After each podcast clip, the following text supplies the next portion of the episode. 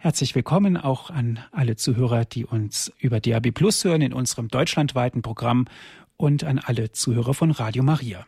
Angst oder Trost? Die Apokalypse nach Johannes. Das ist heute unser Thema. Apokalypse oder auch Offenbarung nach Johannes, das ist übrigens das letzte Buch in der Heiligen Schrift in der Bibel. Wie in so vielen Büchern erwartet man doch auch in der Bibel am Schluss ein Happy End. Zumindest jetzt, denken wahrscheinlich viele Leser. Doch, was erwartet uns in den letzten Kapiteln? Ist das wirklich verständlich oder braucht es einen Lesekodex, der uns die trostbringenden und bildreichen Kapitel aufschließt, damit wir wirklich trostbringend, aufbauend, zukunftweisend sein werden und uns eben nicht in eigene, enge und angstmachende Zukunft, wie viele Unheilspropheten auch in der heutigen Zeit dies vermitteln? Hat sich Gott im Laufe der Heiligen Schrift und der Heilsgeschichte geändert oder ist Gott immer derselbe, immer der gleiche? Pfarrer Dr. Achim Dittrich aus St. Ingbert wird uns in der folgenden Stunde helfen, die Fragen nach Angst oder Trost aus diesem berühmten Buch der Offenbarung Antworten wachsen zu lassen. Aus St. Ingbert ist er uns jetzt zugeschaltet, Herr Pfarrer Dr. Dittrich. Herzlich willkommen. Ja, guten Abend. Ich darf Sie kurz vorstellen. Sie sind Jahrgang 1970, haben in Münster, München und Rom, Bonn studiert, promovierten dann in Dogmatik.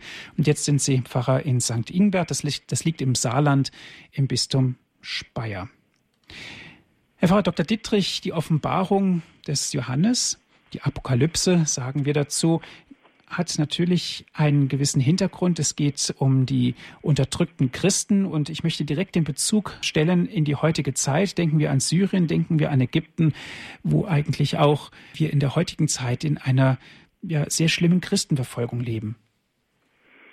Ich denke, das ist zutreffend, dass wir also ja so aktuelle Gegebenheiten, also wo Christen in unserer Welt, in unserer heutigen Zeit also massiv verfolgt werden und äh, gewachsene christliche Kulturen, wie zum Beispiel Ägypten jetzt, also massiv unter Druck stehen und äh, Kirchen zerstört werden, Menschen umgebracht werden. Also ich denke, das ist schon vergleichbarer Hintergrund wie damals im ersten, also späten ersten Jahrhundert, als die Offenbarung des Johannes, die Apokalypse des Johannes niedergeschrieben wurde. Das war auch eine Zeit intensiver Christenverfolgung, Entweder war es schon zur Zeit von Kaiser Nero oder dann bei Kaiser Domitian, aber es war auch eine Zeit, in der die Christen arg in Bedrängnis waren und ja, einen Trost brauchten. Also das, die Johannes-Offenbarung ist wirklich ein Trostbuch.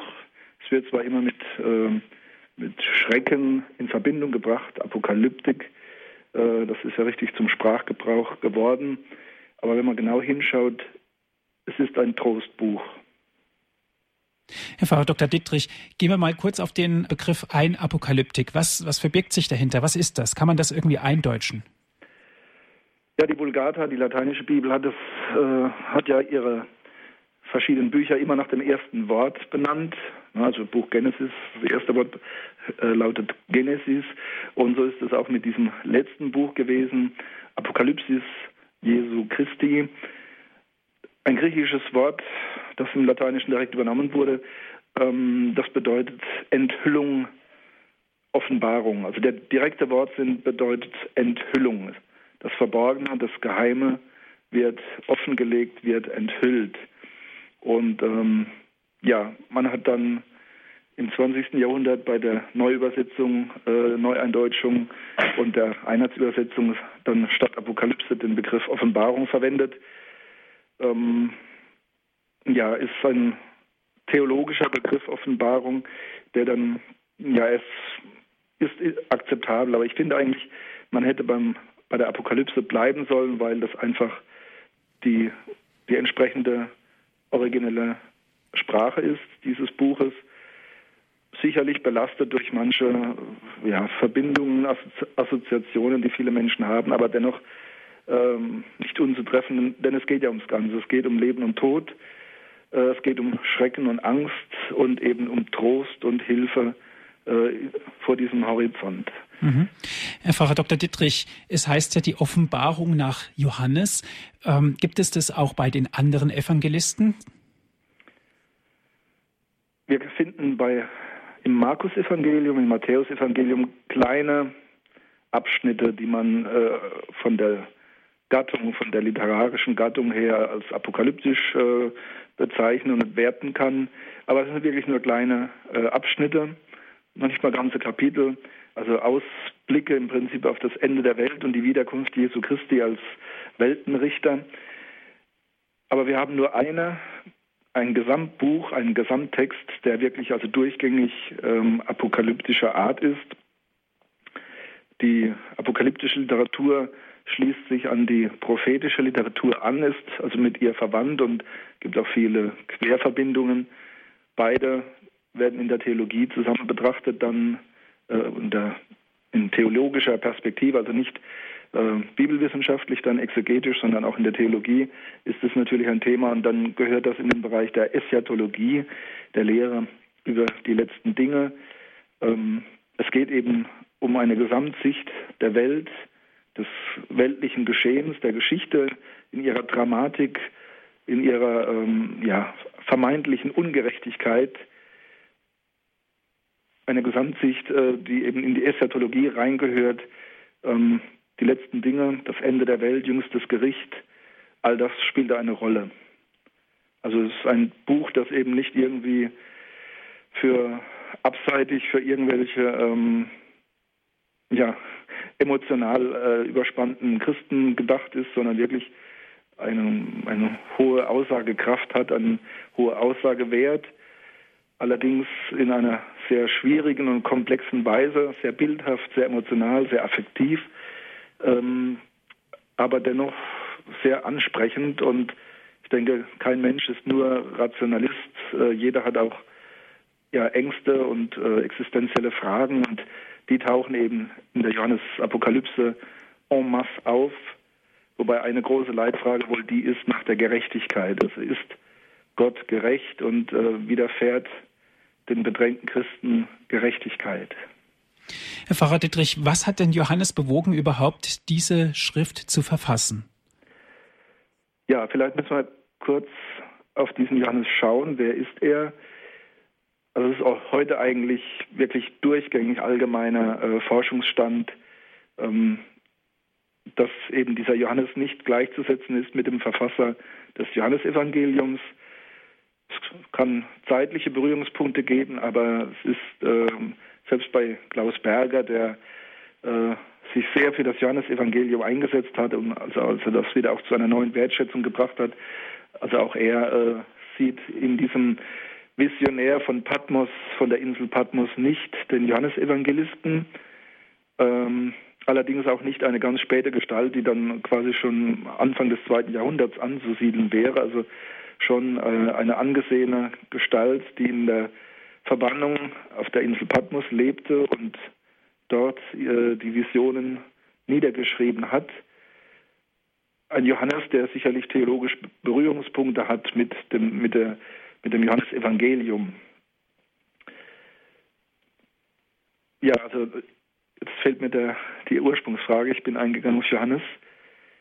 Was hat Johannes bewogen, diese Schreiben zu verfassen? Ja, es war eben ähnlich wie heute in Ägypten eine ganz konkrete Verfolgungssituation, allerdings vielleicht noch gewaltiger als äh, für die Ägypter, weil die Ägypter durchaus wissen, dass es eben äh, nicht ein riesiges Weltreich ist, das sie bedrängt.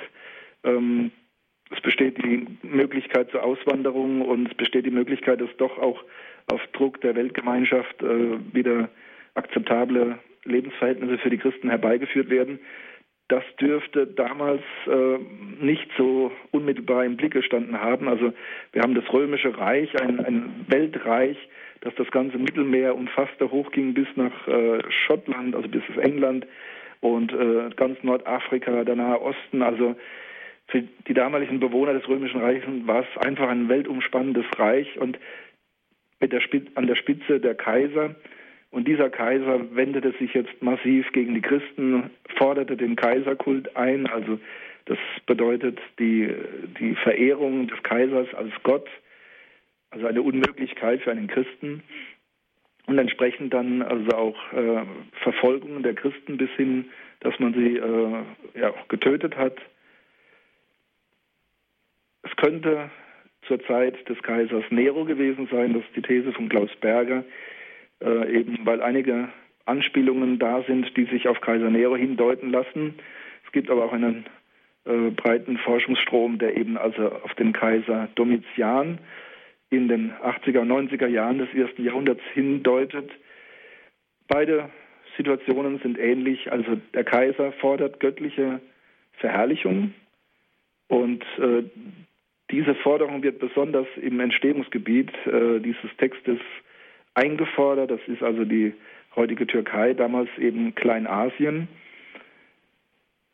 Und wahrscheinlich ist Johannes auch verbannt aufgrund äh, seiner Weigerung, diesem Kaiserkult nachzukommen. Und aus der Verbannung heraus will er die bedrängten Brüder und Schwestern im christlichen Glauben, will er bestärken, will er ermutigen, äh, aber nicht durch äh, eine ein, ein optimistische Schönrednerei, sondern wirklich eine, eine metaphorische Analyse, eine bildvolle äh, Analyse der, der Situation, aber eben auch mit einer tiefsinnigen theologischen Deutung, dass man sich eben nicht vom Schein und vom Vergänglichen äh, täuschen lassen darf, dass man eben nicht sich verführen lassen darf und den Kaiser als Gott anbetet, sondern dass man Christus treu bleibt, weil er ja die Welt schon besiegt hat.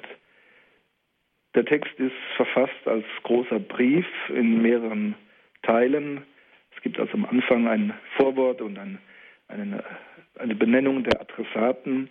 Das sind also sieben Gemeinden in Kleinasien, die also auch einzeln angesprochen werden und äh, ermutigt werden.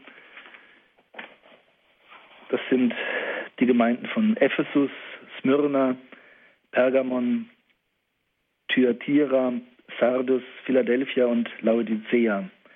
Das sind die Adressaten konkret, aber der Text ist durchaus so verfasst, dass er eigentlich an die Christenheit allgemein adressiert ist äh, und auch den Anspruch erhebt, gehört und auch im Gottesdienst verlesen zu werden. Sie hören die Sendung Credo hier bei Radio Horeb heute mit dem Thema Angst oder Trost, die Apokalypse nach Johannes. Wir sprechen darüber mit Herrn Pfarrer Dr. Achim Dittrich aus St. Ingbert, ist da mit uns telefonisch verbunden.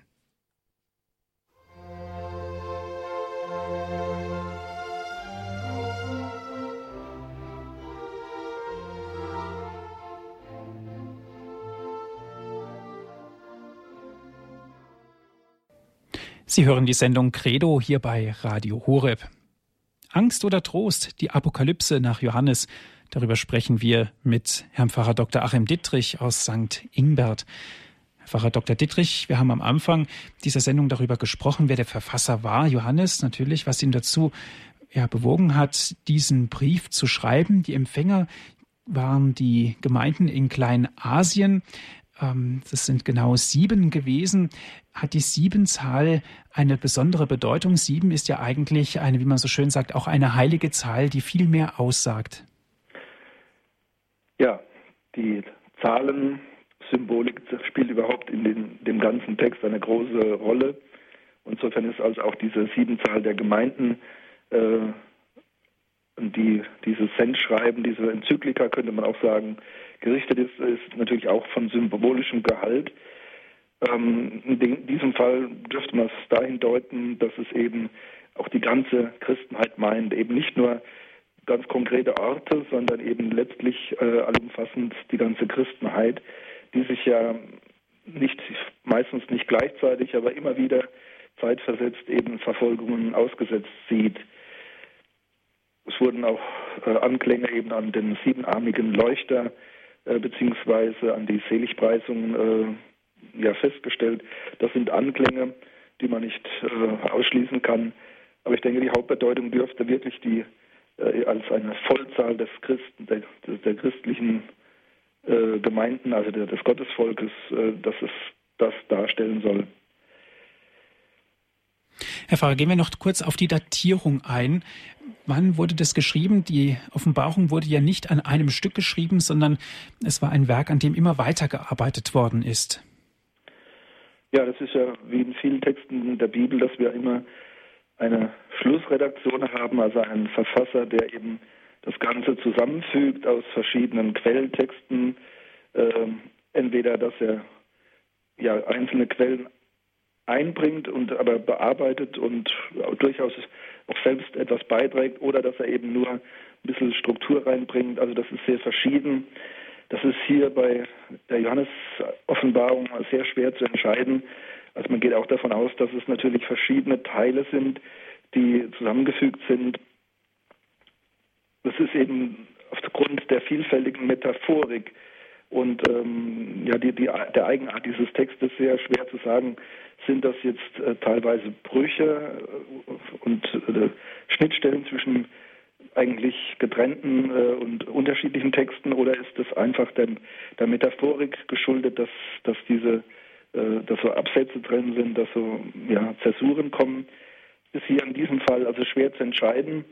Was die Datierungsfrage angeht, ähm, das ist eben auch sehr schwierig. Ich hatte vorhin schon erwähnt, ähm, Kaiser Nero und Kaiser Domitian werden als die beiden Kaiser angesehen, äh, zu deren Zeit die Christenverfolgung stattgefunden hat, auf die ähm, unsere Johannes-Apokalypse äh, eingeht. Domitian, das war die Theorie oder die Hypothese, die man vor allen Dingen in den ähm, 70er und 80er Jahren vertreten hat. Mittlerweile äh, sind viele der Auffassung, dass man Domitian eigentlich aufgrund der Art der Christenverfolgung nicht mehr ähm, heranziehen kann, weil unter Domitian die Christenverfolgung doch nicht so radikal war, äh, wie das hier geschildert wird.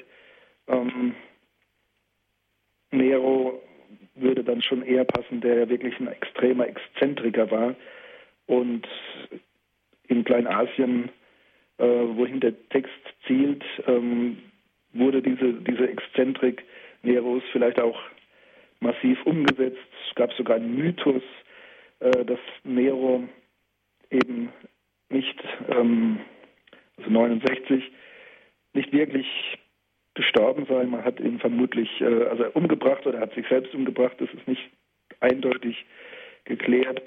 Aber es gab einen Mythos, äh, eine Erzählung, dass die sagte, also Nero sei nicht wirklich tot, er sei in den Osten geflohen und würde als Nero Redivivus, äh, als wiedererstandener Nero, äh, mit einem Heer zurückkommen und äh, ähnlich wie Napoleon die Herrschaft wieder erlangen, eben aus dem Osten, aus äh, der Richtung Kleinasien. Insofern spricht einiges dafür, dass wir also in der Zeit nach 70 beziehungsweise nach 69 ist das Todesjahr Neros, dass wir in dieser Zeit äh, die Entstehung des Textes ansiedeln können die Schlussredaktion, also wann der Text dann in seine Endform gebracht worden ist, das kann bedeutend später liegen. Das ist nicht ja wirklich äh, abschließend zu beurteilen. Es gibt also auch Theorien, die den Text äh, noch 160 nach Christus ansiedeln. Ähm, wäre möglich, dass eine Schlussredaktion erst so viel später geschehen ist.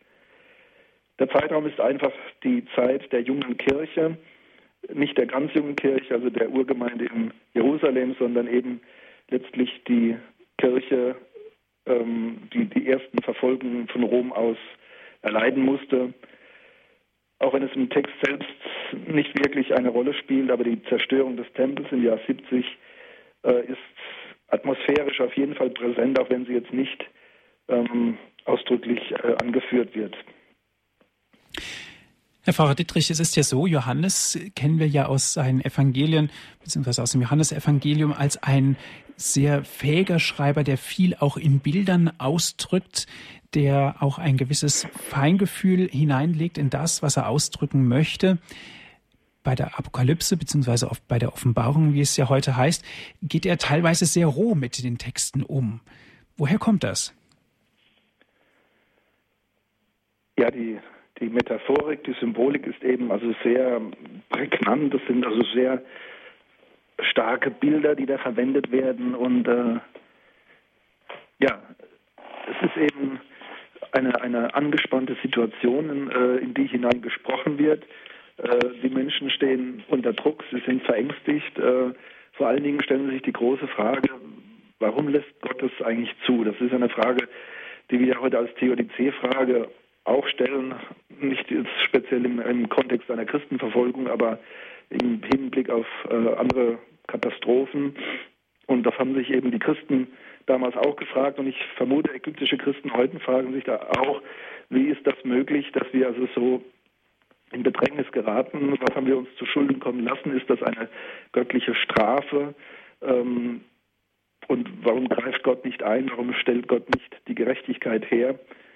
Ähm, ich denke, Johannes auf Patmos hatte das besonders im Auge. Also die Frage, äh, auch die Gefahr, an Gott zu verzweifeln, dass er quasi einen Stich lässt, dass er nicht wirklich äh, ins Weltgeschehen eingreift, also dass ihm letztlich das, was in der Welt geschieht, doch egal ist oder dass vielleicht doch seine Allmacht äh, begrenzt ist. All diese Fragen versucht Johannes ja, was heißt zu beantworten. Ähm, das geht eben in, in Definitionen und reinen Begrifflichkeiten nicht. Deswegen wählt er auch so viele Bilder, äh, die man, hinter die man ein wenig schauen muss, die man etwas durchleuchten muss, um zu den Kernaussagen zu kommen. Angst oder Trost, die Apokalypse nach Johannes. Darüber sprechen wir mit Herrn Pfarrer Dr. Achim Dittrich aus St. Ingbert.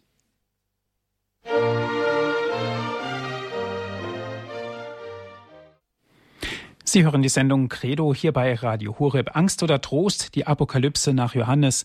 Weiter geht es mit Herrn Pfarrer Dr. Achim Dittrich aus St. Ingbert. Herr Pfarrer Dittrich, gibt es ein Inhaltsverzeichnis der Apokalypse? Worum geht es da? Ja, natürlich, der Text hat äh, gewiss eine Struktur, ist jetzt nicht völlig chaotisch, auch wenn die Bilder sehr lebhaft und schillernd sind, aber es gibt immer auch klare Linien, die man äh, und auch Ordnungen und äh, Anzahl, an, ja, wie soll man sagen, an, durch Nummerierungen, also gerade die, die, die, die Anzahl, die Zahlensymbolik ist also sehr ausgeprägt. Wir haben also intensive Durchnummerierung. Es gibt, wie gesagt, ein Vorwort, das ist ja eigentlich ein, ein, ein, ein Rundschreiben an sieben Gemeinden, also und entsprechend eine Briefeinleitung mit Vorwort. Dann ähm, werden die sieben Gemeinden konkret angesprochen. Das nennt man eben die sieben Cent Schreiben in den Kapiteln 2 und 3. Dann das Hauptstück ist der sogenannte apokalyptische Hauptteil, äh, der sich untergliedert in die Endereignisse, also die Schilderung der apokalyptischen Endereignisse, das Gericht des Lammes und schließlich die Vollendung. Das alles äh, entfaltet sich also doch in vielen Kapiteln. Der Text ist sehr umfangreich. Insgesamt haben wir ja 22 Kapitel und äh, der Buchanfang gleich die ersten Verse und die letzten Verse geben also einen Rahmen ab, äh, wo zum Beispiel auffällt, dass Jesus Christus als das Alpha und das Omega bezeichnet wird, also als Anfang und Ende, der, der die Weltgeschichte umfasst, der der eigentliche Herr der Geschichte ist. Die vielen verschiedenen Zahlensymboliken. Äh, das kennt man zumindest vom, aus, aus, Fernsehen, aus der Kunst, aus der Umgangssprache.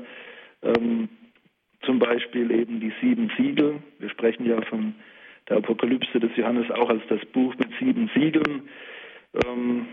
Ähm, ja, mit der Anspielung, dass es halt eben schwer verständlich ist. Also das ist insgesamt in der Umgangssprache, wenn man deutlich machen möchte, das ist mir jetzt eine völlig unverständliche Sache, dann sagt man, es ist ein Buch mit sieben Siegeln. Das bezieht sich eben äh, auf diesen doch mitunter schwer verständlichen Text der Apokalypse, die sieben Siegel. Dann haben wir die sieben Posaunen. Wir haben die sieben Schalen, haben die apokalyptischen Reiter. Ja, alles hat also eine, eine feste Zahl, die sieben Gemeinden. Man soll das nicht unterschätzen, diese Zahlensymbolik, das ist also keine äh, Spielerei, die ohne Folgen geblieben ist. Also diese Zahlensymbolik hat zum Beispiel in, im romanischen und gotischen Kirchenbau also eine, eine intensive Aufnahme gefunden. Also viele Verhältnisse in der Architektur dieser Basiliken und Kathedralen hat man also äh, ja gegründet auf diese verschiedenen Zahlenangaben und Zahlenspiele auch in der Apokalyptik, in der Apokalypse. Ja, ein sehr umfangreicher Text mit vielen, vielen Bildern und äh, jeder Abschnitt, manchmal jeder Vers bedarf des, der intensiven Betrachtung. Man muss da etwas Fantasie haben, man muss sich die Dinge ja selbst auch vorstellen können oder man nimmt äh, die vielen Zeugnisse der bildenden Kunst, also der, besonders der kirchlichen Kunst, halt zu Hilfe. Ähm, das war natürlich für Künstler ja eine, eine wunderbare Schatztruhe, die Apokalypse, wo man also viele, viele Bilder finden konnte, die eben äh, in Malerei, in Plastik, in Darstellungen umgesetzt werden konnten. Sie sprachen vorhin über den Inhalt. Es ist natürlich an die Adressaten von Kleinasien gerichtet, Herr Pfarrer Dittrich. Nochmal zurück zu der Frage, was war der Impuls dieses Schreiben dieser Briefe von Johannes?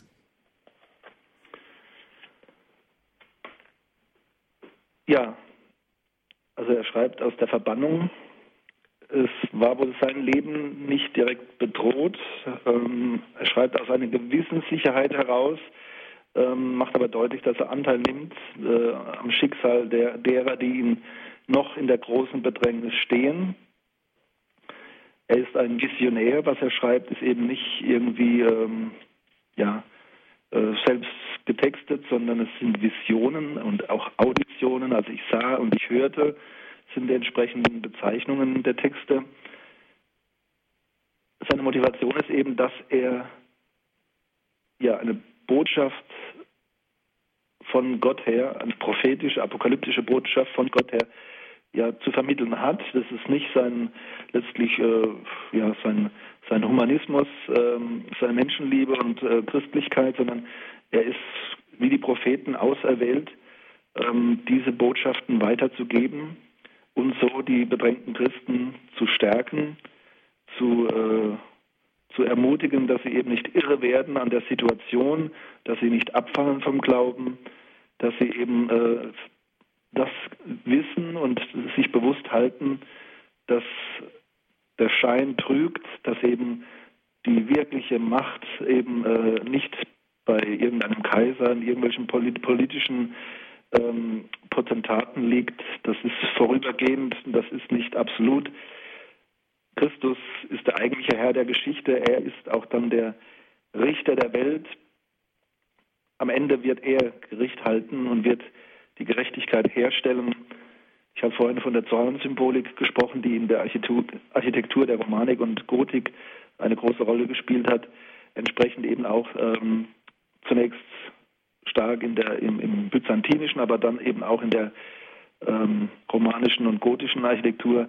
Christus als der Pantokrator, als der Weltenherrscher, der große Richter, der über alle, die Christen, die Gläubigen und die Ungläubigen, über die Verfolger und die Verfolgten das Urteil sprechen wird am jüngsten Tag. Aber eben, es ist nicht ein Geschehen, das erst in ferner, in ferner Zukunft liegt, sondern an sich ist der Sieg durch Christus äh, schon geschehen. Das ist das zweite Bild, was sehr stark in der Apokalypse vorkommt, eben Christus als das Lamm, das geschlachtet ist, aber das die Macht erhält, das eben, obwohl es Opfertier ist, eben quasi wie ein Löwe herrschen wird und die Siegel öffnet, den Menschen die Offenbarung schenkt, wie die wahren Verhältnisse in der Geschichte und für die Welt sind. Ja, all das schreibt der Visionär Johannes auf und teilt es den bedrängten Christen und Gemeinden mit, dass sie eben nicht verzweifeln, dass sie ja in ihrer Angst, in ihrer Furcht, in ihrer Bedrängnis ja im Glauben gestärkt werden. Herr Pfarrer Dittrich, die Apokalypse ist ja ein mutmachender Brief. Er soll Stärkung verleihen, aber wie ist es gemacht, dass es nicht ins Negative umschlägt? Wenn wir jetzt ganz unbedarft in dieser apokalyptischen Schrift lesen, könnte es auch Angstmacherei sein letzten Endes. Ich denke, das ist das Grundfrage und das Grundproblem bei der ganzen Bibellektüre. Es ist immer problematisch, wenn jemand meint, er könnte sich also hinsetzen, die Bibel lesen und dann hat er sofort einen positiven Ertrag. Das mag punktuell stimmen, aber aufs Ganze gesehen ist das eigentlich ein äh, gefährliches Unterfangen und eigentlich auch nicht möglich. Wir müssen die Heilige Schrift lesen mit der Kirche Und es ist letztlich sind die Texte auch im Glauben zu lesen. Es ist nicht irgendwelche Literatur, die allgemein zugänglich wäre, was Literatur letztlich nie ist, sondern es braucht immer den, den Kontext, die Erfassung der Intention, also den Geist, der dahinter steht, ähm, dass man die Intention recht versteht und das gilt für die ganze Heilige Schrift. Äh, wir müssen sie eigentlich im Rahmen der Kirche, der Glaubensgemeinschaft lesen, um ihren Geist, ihre Botschaft zu erfassen. Und das gilt vielleicht ganz besonders für die Apokalypse, wo es eben sträflich ist, wenn man nur einzelne Bilder herauszieht, nur einzelne Passagen isoliert verwendet. Die bildende Kunst natürlich äh, hat das gemacht, weil eben dieser Bilderreichtum und auch diese Dramatik ähm, ja, das ist ja nicht neu, dass also die Menschen Katastrophenfilme mögen oder Science Fiction und äh, apokalyptische Szenerien. Das ist eben auch in einer negativen Weise erbaulich. Äh, ne, der, der Schrecken, der Horror, die Horrorfilme und das war in früheren Jahrhunderten äh, nicht anders. Also dieses äh, Schauer, dieser Schauer, dieses Gruseln im Hinblick auf die äh, Bilder eines Hieronymus Bosch zum Beispiel oder eines Albrecht Dürer, der ja konkret die Johannes-Apokalypse also auch umgesetzt hat in Zeichnungen und Stiche. Ja, wenn man also hier nur punktuell Bilder ausgreift, dann kann man die leicht missbrauchen für irgendeine Ideologie äh, der Furcht und des Schreckens, wo man also nur einen strafenden Gott zeigt oder ähm, ja die, die äh, Verfallenheit der Welt im Prinzip äh, als ganz böse dann illustriert. Es ist wichtig, dass man die Apokalypse nicht nur als ganzen Text liest, sondern ähm, auch im Kontext wirklich des Neuen Testamentes, äh, der Evangelien, ähm, dass man wirklich die hintergründige Hauptaussage, die sicherlich auch im Text immer wieder konkret vorkommt, aber die so überall durchschimmern ist, auch bei den furchtbaren Bildern und den Schreckensszenarien ist immer dieser, dieser goldene Schimmer, dieses Licht von hinten deutlich. All das lässt Gott geschehen äh, es ist, also Gott ist, ist und bleibt der Allmächtige und die Erlösung steht nicht aus, sie ist schon geschehen in Jesus Christus, in seinem Tod und seiner Auferstehung als Lamm, als das vermeintlich schwache Tier, das geopfert und getötet wird, ist er bereits der Herrscher. Diese Herrschaft aber wird eben noch erst durchgesetzt. Wir stehen also in einer Spannung in der Geschichte des schon und noch nicht das Fundamentale schon, die Erlösung ist schon geschehen, aber hat sich noch nicht bis ins Letzte durchgesetzt. Die Geschichte ist noch nicht an ihr zeitliches Ende gekommen. Dieser, dieser Gesamtkontext, dieser Hintergrund, den muss man haben, um die Apokalypse in rechter Weise verstehen zu können und eben die Einzelbilder, die Einzeldarstellungen nicht zu missbrauchen oder zu missverstehen. Angst oder Trost, die Apokalypse nach Johannes, darüber sprechen wir heute in der Sendung Credo mit Herrn Pfarrer Dr. Achim Dittrich aus St. Ingbert.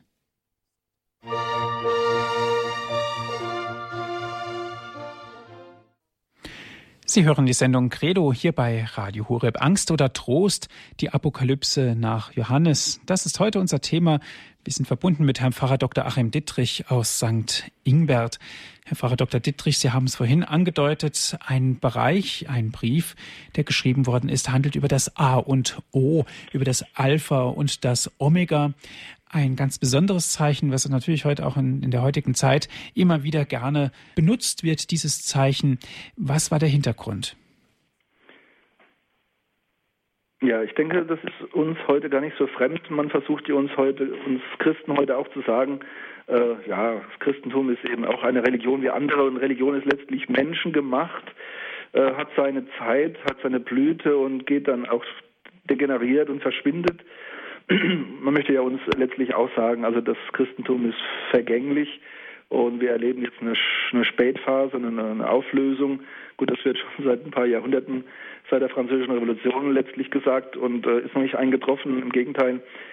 Aber ähm, das, der Eindruck war damals eben auch, ähm, wie gesagt, frühestens äh, 69 könnte der Text entstanden sein, ähm, zumindest Teile davon und die, die Abfassung vielleicht so um 100 herum oder sogar ein bisschen später.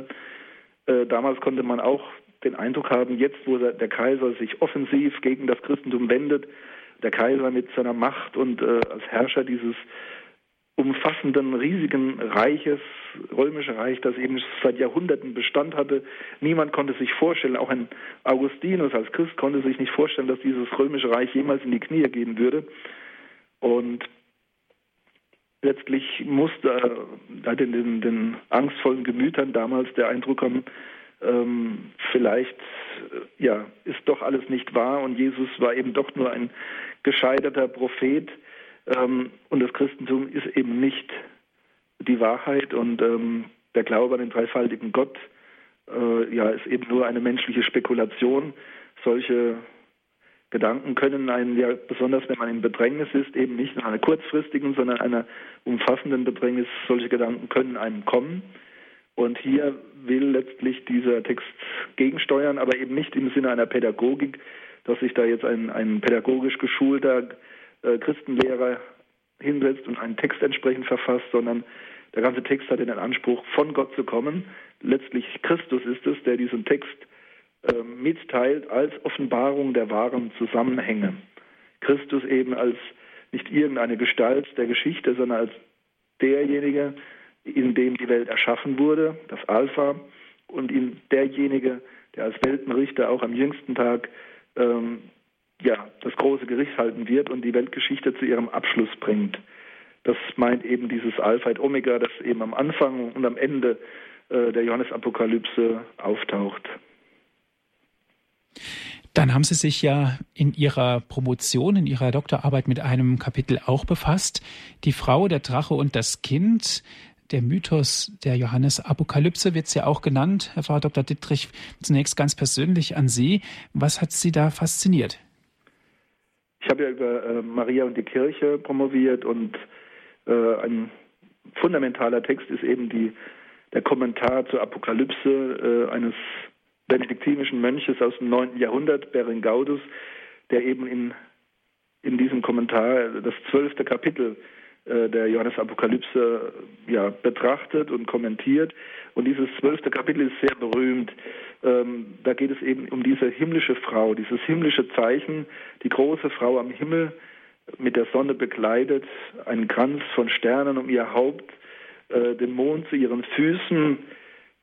Das ist zunächst das beeindruckende Bild, aber dann heißt es gleich, sie, sie ist in, äh, in, in in Wehen, also sie hat die Wehen und schreit vor Schmerzen, sie gebiert äh, den Sohn, der entrückt wird in den Himmel und die, die Frau flüchtet vor dem Drachen, der sie verschlingen möchte, flüchtet sie in die Wüste, wo sie vor dessen Angriffen äh, bewahrt wird. Also ganz dramatische Bilder, himmlische Visionen, die dann auch oft äh, theologisch in die eine oder andere Richtung gedeutet wurden. Also die himmlische Frau ähm, kann man deuten als die Kirche, als das Gottesvolk.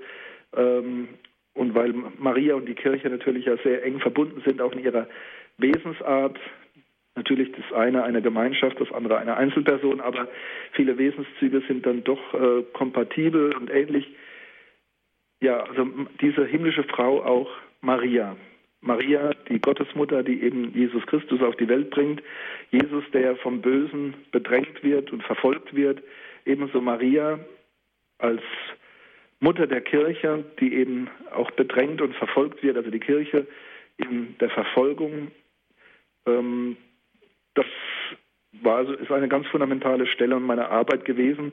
Und ich habe mich da sehr intensiv mit beschäftigt, natürlich dann auch den, das, den umliegenden Text, also die ganze Johannes-Apokalypse im Studium wurde sie nur gestreift, also in der normalen Ausbildung wird das kurz erwähnt, aber es ist ähm, entgegen der Theologiegeschichte ist es heute, ja, es ist ein Thema, aber es ist so in der allgemeinen Ausbildung halt ein schwieriges Thema und wird dann meistens nur gestreift. Wenn man so in die ähm, Geschichte der Kommentare reinschaut, äh, das ist also großartig, dass wir seit äh, dem vierten Jahrhundert, seit Victorinus, ähm, ständig immer wieder große Kommentare zu diesem Text haben. Also er war nie abseitig, auch nicht in der Kommentierung und äh, wurde auch nicht nur von den Künstlern hochgeschätzt, sondern auch letztlich von den großen Theologen und äh, Exegeten, Bibelwissenschaftlern bis in die heutige Zeit. Also auch heute reißt eigentlich die Kette der Kommentare nicht ab. Es gibt dann natürlich eben, wie gesagt, die bildende Kunst in der Kirche und die Volksfrömmigkeit, die Volksseele in der Kirche, die gewisse Bilder halt auch äh, bevorzugt hat und dieses Bild der Frau am Himmel, ähm, das hat einen, einen ganz starken äh, Siegeszug, eine ganz große Wirkungsgeschichte aufzuweisen. Äh, also hier in meiner Heimat, äh, in der Pfalz und der Saarpfalz, aber besonders vorne an der Weinstraße in der Pfalz findet man regelmäßig die Madonna mit dem Kind und eben genau in dieser, dieser äh, Darstellungsweise, also den, das, den Sternenkranz über dem Haupt, die Weltkugel zu Füßen, aber vorne dran ähm, der Halbmond, die Schlange zu ihren Füßen, das ist dann aus dem Buch Genesis äh, entlehnt, das Kind auf ihrem Arm. Und das ist eben stark inspiriert äh, von Johannes Offenbarung 12, Maria, die eben den Sohn Gottes auf die Welt bringt, der bedrängt wird, aber letztlich triumphiert. Dieses Kind ist dann meistens äh, mit Zepter und Krone ausgestattet. Der eigentliche Herrscher, das kleine Kind, der eigentliche Herrscher der Welt. Dankeschön bis hierhin, Herr Pfarrer Dr. Dittrich. Wir werden ja dann in den folgenden Sendungen intensiver uns mit den einzelnen Kapiteln befassen. Heute in unserer Credo-Sendung soll es zunächst mal über einen Überblick geben. Was ist es? Wo kommt es her? Wer hat es geschrieben? Warum? Und so weiter. Wer sind die Adressaten? All das haben wir jetzt besprochen. Aber was ist das Ergebnis der Apokalypse? Was war das Ziel des Johannes? Ja, also eben, er wollte nicht Angst machen. Das ist nur die, die Folie gewesen, die eben die Menschen ohnehin um sich hatten, äh, Furcht und Schrecken. Und in diese Situation, die er benennt und schildert, eben die Botschaft des Glaubens, dass eben Christus, dass Gott äh, die Menschen, die Gläubigen nicht im Stich lässt, dass er ihnen beisteht, dass sie nicht verloren gehen und äh, dass er sie stärken möchte. Es ist eine Zeit der Bewährung. Man muss diese Situation aushalten und die Forderung ist eben, dass man treu bleibt und nicht ähm, Gott leugnet, dass man eben Zeugnis gibt für Christus, für Gott, dass man der Kirche treu bleibt. Und letztlich, ich hatte das eingangs schon gesagt, es ist irgendwo auch ein Text, der Anspruch hat an, an das Beten der Menschen, der Christen und an die Liturgie. Also er möchte nicht nur im stillen Kämmerlein gelesen werden, sondern es ist letztlich ein Text, der auch in den Gottesdienst gehört. Entsprechend vielfältig wird er dann auch übers Jahr verteilt äh, gelesen in den Lesungen des Gottesdienstes, aber auch im, im kirchlichen Stundengebet. Und am Schluss steht dann der große, äh, steht eigentlich auch ein Gebetsschluss, äh, der Appell der dann eigentlich liturgisch ist, also ein, ein, ein Gebetsaufruf. Ähm, es wird nochmal festgehalten, ganz ähnlich wie beim Johannesevangelium, dass eben der Visionär von Patmos, dieser Johannes, dass er eben die Wahrheit sagt, dass er niedergeschrieben hat, was er gehört und gesehen hat von Christus, äh, vermittelt durch den Engel, dass es wahr ist, was er spricht. Und dann dieses trostvolle Wort, das Jesus sich mitteilt und sagt, ja, ich, das Lamm, komme bald, Amen, komm Herr Jesus, also dann wird es dialogisch, Jesus sagt zu, er kommt zu seiner Kirche, zu den Christen und dann der Visionär bestärkt das nochmal und sagt, ja, komm Herr Jesus. Das ist dieses berühmte ähm, hebräische Maranatha. Man muss dazu vielleicht auch wissen, dass der Text äh, in Griechisch verfasst ist, aber von der Art und Weise viele Bezüge zum Hebräischen, zum Semitischen aufweist. Also dürfte jemand gewesen sein, der Johannes dürfte jemand gewesen sein, also der aus dem hebräischen, jüdischen Bereich gestammt hat und äh, aber in Griechisch geschrieben hat. Und das wird an dieser Stelle dann auch deutlich. Wir kennen das ja, dieses berühmte Maranatha, komm Herr Jesus, also ein letztlich ein Gebetsruf, der am Ende steht. Der absolute Schluss der Johannes-Apokalypse ist dann ähm, ein Segenswunsch des Schreibers an die äh, Adressaten, an die Leser. Die Gnade des Herrn Jesus sei mit euch allen, aber zentral eben dieses Maranatha, Komm, Herr Jesus. Herzlichen Dank, Herr Pfarrer Dictrich, für Ihre Ausführungen heute zum Thema Angst oder Trost, die Apokalypse nach Johannes. Können wir jetzt schon mal so eine kleine Tendenz abgeben, ob das wirklich ein, ein Trostschreiben ist oder ob das vielleicht ein Schreiben ist, das uns zunächst Angst macht, aber das uns dennoch anregt, weiterzudenken, und zwar christlich weiterzudenken? Ja, also es ist keine leichte Lektüre. Es ist nicht ganz untreffend, äh, wenn man sagt, das Buch mit sieben Siegeln. Ähm, aber einzelne Texte gefasst in den Gottesdienst. Also ich denke, die gottesdienstliche Lektüre, wie sie, wenn man regelmäßig in die Kirche geht, auch in den Heiligen Festen wird, also oft aus, ähm, auch in aller Heiligen und anderen Terminen, aber auch in den Heiligen Festen kommt öfter mal ein, ein Abschnitt aus der Johannes-Offenbarung vor.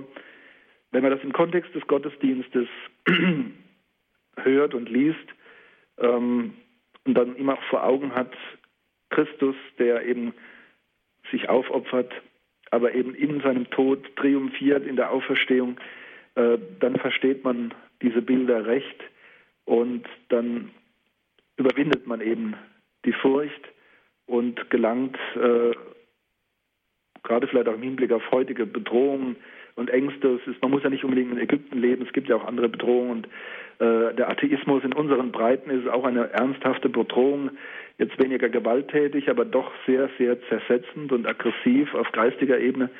Auch wir brauchen letztlich diese Trostworte, äh, weil wir letztlich auch eine, eine ähnlich düstere Folie doch äh, vorfinden in unserer Zeit. Gut, herzlichen Dank, dass Sie sich die Zeit genommen haben, hier in der Sendung Credo mit uns über dieses Thema zu sprechen. Und Dankeschön auch an Sie, liebe Zuhörer, dass Sie jetzt mit dabei gewesen sind. Wenn Sie gerne diesen Vortrag noch einmal nachhören möchten, bestellen Sie sich einen CD-Mitschnitt. Wir haben die Sendung für Sie aufgezeichnet, dann können Sie gerne nochmal diese Sendung nachhören. Der CD-Dienst erreichen Sie unter, den CD-Dienst erreichen Sie unter folgender Telefonnummer 08323 9675120. Noch einmal 08323 9675120. Wenn Sie von außerhalb Deutschlands anrufen 0049 vorab wählen. Weiter geht es mit der 8323 9675 120 oder auf unserer Internetseite www.hore.org. Dort gibt es auch dann die Sendung als MP3-Datei zum Herunterladen auf den Computer. www.hore.org ist die Internetadresse von Radio Horeb. Herr Pfarrer Dr. Dittrich, ich darf Sie zum Ende dieser Sendung um den Segen bitten. Ja, gerne. Herr Jesus Christus, du bist als das Licht in unsere dunkle Welt gekommen um uns auch innerlich zu erleuchten, alle Angst zu nehmen, um unseren Blick zu öffnen für die Hoffnung, die du bringst, für das ewige Leben und die letzte Wahrheit und Gerechtigkeit, die du durchsetzen wirst. Wir bitten dich, stärke uns im Glauben, dass wir uns nicht irre machen lassen, dass wir die Freude und die Zuversicht nicht verlieren. Das gewähre euch der dreieinige Gott, der Vater, der Sohn und der Heilige Geist. Amen. Dankeschön fürs Zuhören. Es verabschiedet sich Ihr Andreas Martin.